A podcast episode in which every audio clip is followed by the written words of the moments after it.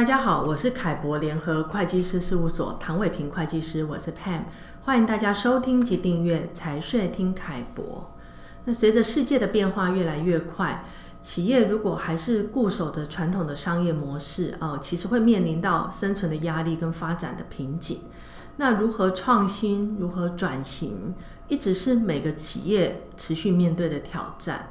那当世界越来越扁平化哦，那跨国产业链间的交流越来越频繁呢，这其实也为企业带来了新的机会哦。例如，企业可以透过策略联盟来扩大市场，利用上下游整合来发展新的商业模式啊。所以每个企业呢，其实都想办法透过各种机会来增加自己的价值，那才能在竞争激烈的环境下，还能够永续的生存与发展。那这几年来，我们观察到一个很明显的趋势：台湾企业跨境合资或并购的案件越来越多，而且不局限于大型企业，很多中小型企业呢，合资跟并购也非常的热络。那台湾企业跟外国企业有这样频繁的交流，而且台湾企业对商业合作的方式也保持着开放的态度啊，这其实彰显了台湾企业想要突破。哦的一个弹性跟竞争力。不过普遍而言哦，在我们实际执行案件的观察上，我们认为台湾中小型企业在跟外国企业相比较之下呢，台湾中小型企业对于合资或并购的经验其实相对是比较不足的哦。那在合资跟并购的过程中，如果没有财务顾问的协助哦。呃，往往会发生，比如说像呃，因为没有办法及时提供完整的资料，那错过了谈判的好时机，或是因为不熟悉国际税务，那采用了不适当的合资架构，那或是因为对合资协议或是股权购买协议没有详细的阅读，呃，而导致企业呃承担了过多的风险。那我们这个系列呢，其实主要分为上中下三篇啊、哦。那希望透过一些实际上的案例，来让听众了解企业在合资跟并购的过程中有哪些需要注意的事项啊、哦。那接下来呢，我就请 Amber 来为大家进行案例的背景说明。台湾甲公司李总经理收到客户德国 A 公司采购副总 Alexander 发来的电邮。艾迪森德表示，A 公司有兴趣购买甲公司一部分的股权，请甲公司提供过去三年的财务报表、销售金额与客户明细、产品毛利率等资料供 A 公司评估。李总经理不确定是否该提供资料，所以咨询凯博的看法。那首先呢，我们要先来确认两个部分。第一个是 A 公司的意向是什么？就是说 A 公司是不是真的想要？呃，来购买甲公司一部分的股权，还是只是想要借着这个名义呢，来取得甲公司产销这些机机密的资料？那第二点呢，就是甲公司哦，我们的客户他本身的意向是什么？那对甲公司来说呢，好处在哪里呢？好处在于说，甲公司的股东他可以卖一部分的老股，哦，可以赚一些资本利得。可是除了这一点之外呢，对甲公司还有什么好处呢？啊，那对甲公司来说呢，呃，也有它呃这个并购上会带来的一些负面的影响。哦、因为甲公司主要有三个客户，那分别是 A 公司、B 公司跟 C 公司。那这三个客户占甲公司营收的比重分别是三十 percent、四十 percent 和三十 percent。那 A、B、C 三家公司有竞争的关系。那当 A 公司未来持有甲公司一部分股权之后，B 公司和 C 公司极有可能不愿意再下单给甲公司，那这对甲公司来说会造成业务上很大的损失啊。那另外呢，我们也提醒甲公司啊，其实比较有保障的谈判方式呢，是在提供产销这些呃相对机密的资料之前呢。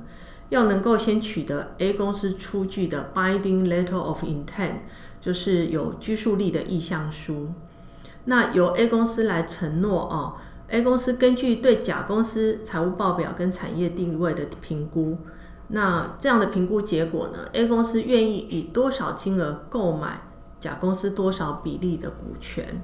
好，那如果后续的尽职调查结果，呃，没有什么特别的异常，那这个 offer 对 A 公司就有拘束力啊，他就必须要用他当初承诺的金额来购买呃相应的股权。那当然，后续如果尽职调查结果呢，呃，有一些要调整这个价款的，那就根据尽职调查结果再来做相应的调整啊。所以呃，根据上面的讨论呢。呃，我们就请李总经理写了一封电邮给 A 公司哦。那同时呢，也确认一下 A 公司在处理这个案件上面的层级，呃，是在哪里？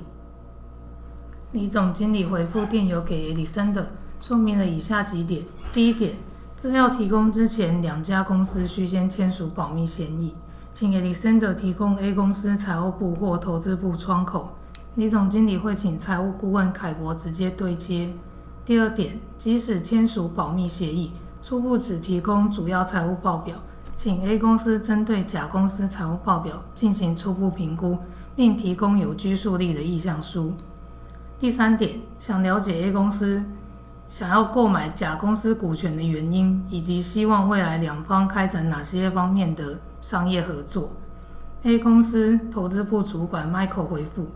A 公司将由投资部作为此案件之主要联系窗口。A 公司另外一个事业部想要推广一项新产品，预计全球销量很惊人，但需要甲公司优良的品质和生产能力作为后盾。